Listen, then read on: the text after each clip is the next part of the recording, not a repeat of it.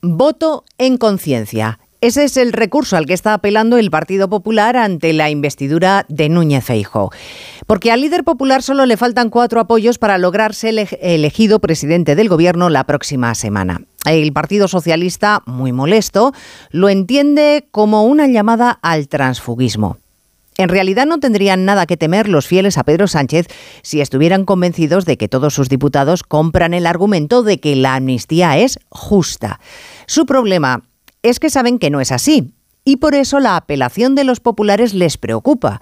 No vaya a ser que alguna de sus señorías del PSOE decida que por encima de la disciplina del partido está su propia responsabilidad como depositario de un acta que le han otorgado directamente los votantes y no una dirección federal.